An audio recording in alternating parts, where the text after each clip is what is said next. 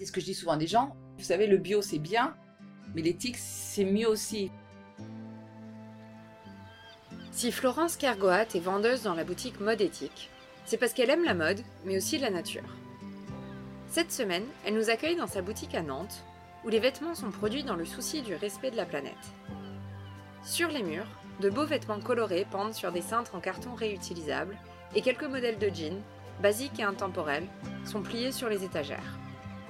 Loin de l'océan tout ça Vous verrez que même dans une boutique de mode à Nantes, on n'est jamais bien loin de la mer. Écoutons. Je suis employée euh, chez Modétique depuis deux ans et demi maintenant. Ici, nous sommes écologiques, donc tout est bio, éthique, avec des matières soit écologiques. C'est ça qui m'a fait rentrer chez Modétique, tout simplement. Parce que petite entreprise, euh, bon esprit. Au départ, bon esprit un peu de famille, maintenant ça grossit un petit peu. Et puis surtout, c'est que je vends des jolies choses où j'ai pas de complexe à les vendre parce que je me dis pas, tiens, il y a des pauvres gamins qui sont derrière et c'est écologique. Donc aussi, notre petite planète chérie est respectée. Et moi, c'est important parce que moi, j'ai vécu à l'étranger toute ma vie. J'ai grandi euh, en culotte courte, à l'extérieur, dans la nature. Moi, j'ai vécu en Afrique. Et pour moi, c'est très important tout ça. J'ai toujours vécu dehors. Je peux être enfermée dans de la pollution, c'est un petit peu compliqué. j'aime bien la ville, mais j'aime trop, trop la nature et surtout le bord de mer, évidemment. C'est pour ça d'ailleurs que quand vous êtes venu euh, me parler de ce que vous faisiez, ça m'a tout de suite parlé. Parce qu'on ne touche pas à la mer pour moi. et c'était quoi ton métier avant? Juste avant là, j'ai été maman, maman au foyer, parce que avant j'ai été hôtesse de l'air. Donc je sais, hôtesse de l'air, ce n'est pas du tout écologique, mais ça m'a permis aussi de parcourir le monde et de voir des choses merveilleuses. Aussi, c'est ça qui a été fantastique. J'en ai vu des océans, j'en ai vu des mers, justement. Donc ça, c'est quand même le clin d'œil aussi. C'est que j'ai vu de telles belles choses que je me dis, mais il faut pas qu'on bousille tout ça. Il faut vraiment euh, qu'on fasse attention. Et c'est quoi l'océan pour toi? J'aime l'eau, j'aime me baigner. C'est surtout un sentiment de liberté. Parce que quand tu es face à la mer, il n'y a rien au bout. Il n'y a pas d'horizon, en fait, c'est pas comme quand tu es en ville ou même à la montagne. À la montagne, tu es enfermé, tu as une montagne en face de toi. Tu as quelque chose à chaque fois un peu plus loin. Que la mer, c'est l'infini. C'est une liberté totale. C'est pour ça que moi, la mer, je peux pas m'en passer. moi, tu, me laisses sur une plage, je peux y rester pendant trois heures, euh, rien que d'écouter les vagues, la mer et tout. Et c'est vrai que c'est trop beau. Et avec mon ami qui est à la base un surfeur, donc forcément qui aime aussi la mer, ses amis aussi sont surfeurs. Euh, tu vois, nous, le réflexe, c'est quand on voit des choses sur la plage, ben, on le ramasse. On le pousse pas du pied juste en disant, tiens, on va se blesser. Non, on va le ramasser. Et on râle. Et on râle contre les gens qui sont sales. Parce que des mégots enterrés, ça, on en trouve beaucoup. Et ça, ils n'ont pas d'excuses parce qu'à rentrer des plages, maintenant, je vois en Vendée, ils distribuent plein de petits cendriers faits avec des vieilles canettes de coca ou de bière qui sont recyclés en cendrier justement pour que les gens fassent attention et respectent la mer. Est-ce qu'en travaillant ici, ça a influencé ton rapport à la nature? Ah ben oui, parce qu'en étant ici, j'ai côtoyé mes clients qui m'apprennent beaucoup de choses, parce qu'avant c'était un petit peu loin de moi, tout ça, je reconnais, hein, j'étais pas dans, bercé là-dedans. moi je mangeais toujours des bonnes choses avec mes parents en Afrique, parce qu'à l'époque il n'y avait pas de pesticides, il n'y avait pas toutes ces cochonneries. Mais en travaillant ici, moi c'est avec les clients que je discute, je leur pose des questions, je fais mais expliquez-moi, pourquoi Donc ils m'expliquent les choses. Et aujourd'hui, le truc tout bête, c'est maintenant je mange que des légumes de saison, par exemple. Je mange plus de tomates en plein hiver. Je mange des poireaux, des carottes, des fruits de saison. Et ça, c'est nouveau chez moi, honnêtement. Ça, je reconnais que travailler ici, c'est ce que ça m'a appris. De faire euh, encore plus attention. Parce que l'écologie, c'est ça aussi, c'est consommer local et pas manger des choses forcément qui viennent de l'étranger. Moi, alors, je suis pas du tout l'esprit euh, anti euh, tout ce qui vient de l'étranger, parce qu'aujourd'hui, je pense qu'on est axé vers le, le monde mais manger des produits de saison, des petits agriculteurs. Bio, c'est encore mieux parce que ça veut dire qu'on a respecté au plus la terre et puis qu'on avale moins de mauvaises choses aussi. Donc ça, oui, j'ai beaucoup appris ici. Quand même, je reconnais. Mais on apprend à tout âge. Sur les tissus, ça se passe comment ici? Mes boss, donc, sont, on va quand même les nommer, hein, c'est important, c'est Thomas Uriez, qui lui aussi d'ailleurs a lancé sa marque près de Jean 1083. Eux, tout ce qui compte avant tout, c'est soit du bio toutes les matières ici, c'est bio et écologique. Donc euh, les cotons, par exemple, pour nous, nos jeans sont importés soit Tanzanie, soit Turquie. Ils sont bio et après, tout est entièrement fait en France, en revanche, le filage, le tissage. Mais ils savent aussi que euh, dans ces cultures-là, il n'y a pas d'enfants qui travaillent et que les gens soient bien traités. Tout est responsable en fait. Et c'est vraiment pour ça aussi que la boutique s'appelle Mode Éthique. Alors les clients me disent mais êtes-vous sûr à 100% Alors, je fais, vous savez, il y a aussi ce qu'on appelle des contrats de confiance. Que nous on travaille avec des marques, on va les nommer comme Komodo, Bleed ou surtout EcoAlf. Je reviendrai après EcoAlf pourquoi? Ce sont des marques qui travaillent elles avec euh, donc des pays à l'étranger et qui elles font tous les fameux contrôles. Parce que ce qu'il faut savoir c'est que même nous on est audité par moment, on a des contrôles. Tout le monde est contrôlé aujourd'hui parce que tout le monde ne s'improvise pas bio écologique. Heureusement d'ailleurs, parce que sinon ça serait un peu trop facile. Donc non, non, il y a vraiment des certifications, et c'est là où on est sûr, pour ça que les clients viennent ici, entre guillemets, les yeux fermés, parce qu'ils savent qu'ici, euh, on va pas leur mentir, tout simplement. Et EcoAlf, j'y viens tout de suite, c'est intéressant, cette marque-là, elle est espagnole. Et EcoAlf fait euh, beaucoup pour la mer, puisqu'ils récupèrent beaucoup de filets de pêche et autres en Espagne. Ils en font des vêtements ou des chaussures. Ils font aussi des chaussures en cuir d'ananas, ils poussent vraiment l'écologie jusqu'au bout. Et ce qui est génial, c'est d'arriver à faire des vêtements avec des anciens filets de pêche ou de plastique, comme nous on l'a fait en 1083 avec notre jean qui s'appelle l'Infini, puisqu'il est fait avec des produits euh, donc de filets de pêche et autres qui viennent d'Espagne, de bouteilles de plastique.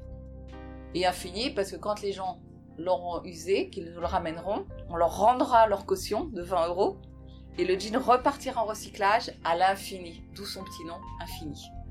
Et nous, ce qu'on aimerait au bout, c'est arriver à ne plus même importer de coton, à la limite, on peut rêver, et ne faire qu'avec des jeans recyclés.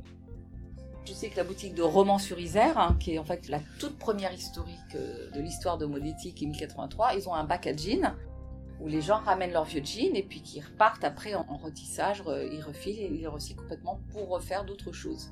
Entre autres, on a fait des bonnets cette année, bonnets avec coton euh, de jeans recyclés. On a fait aussi des pulls avec des anciens pulls de pompiers c'est super clin d'œil pour nos petits pompiers.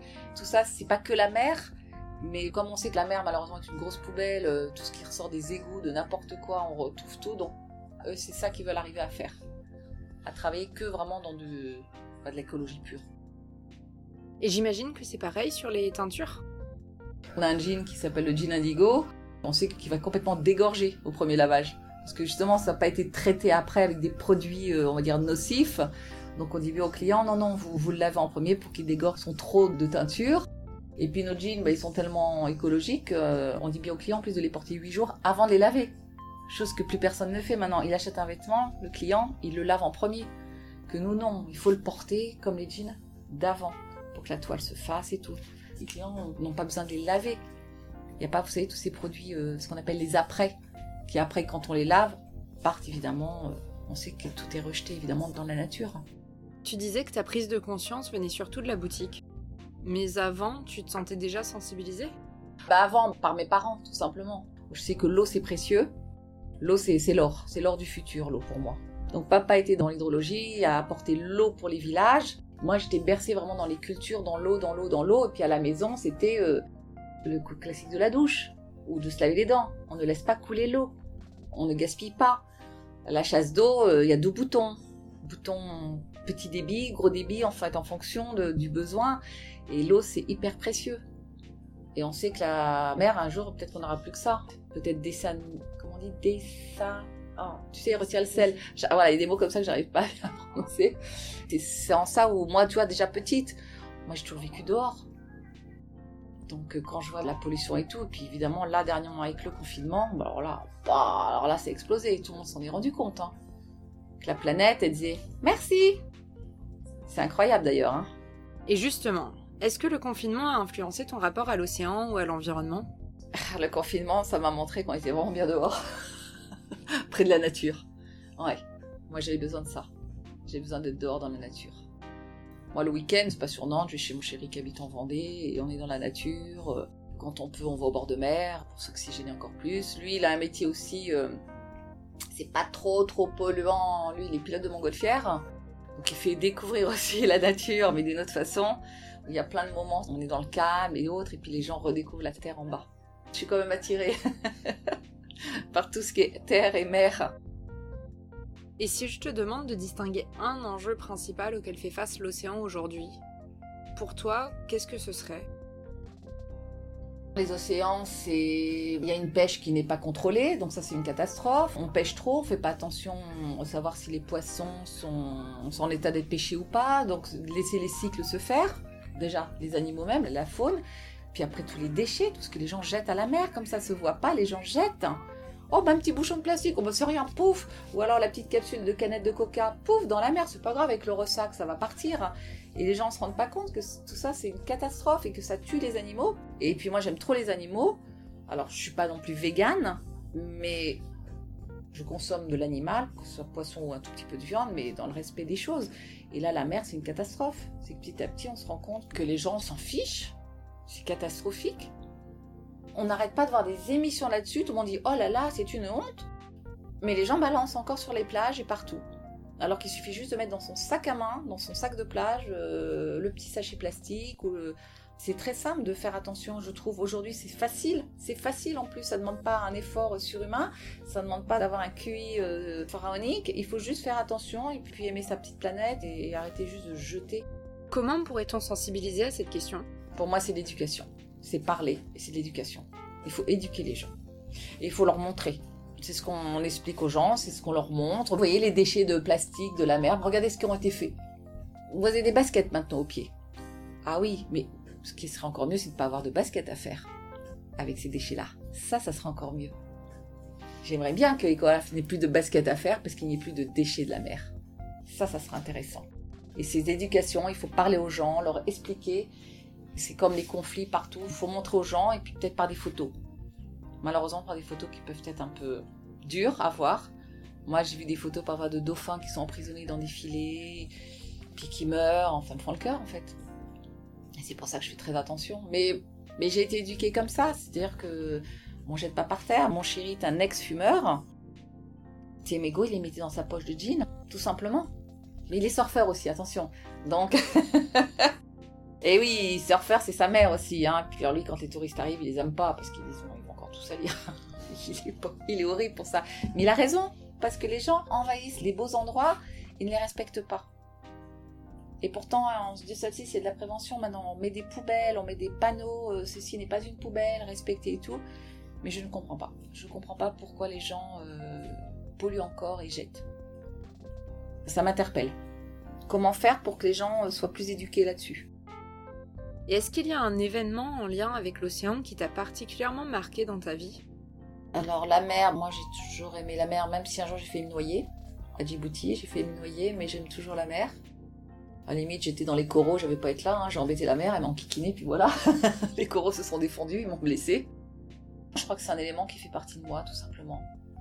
C'est pour ça que j'irai jamais vivre dans des terres en pleine campagne et tout, parce que la mer, elle est juste à une heure de route de moi.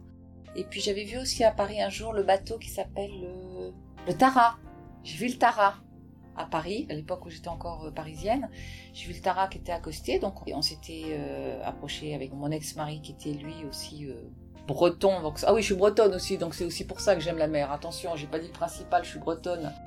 Et euh, on avait vu le Tara et il nous avait vraiment expliqué tout ce qu'il faisait et tout. Et ça, c'est génial. Et puis le Tara, qui est aussi sponsorisé par euh, une créatrice que j'aime beaucoup, qui est Agnès B, qui fait aussi beaucoup.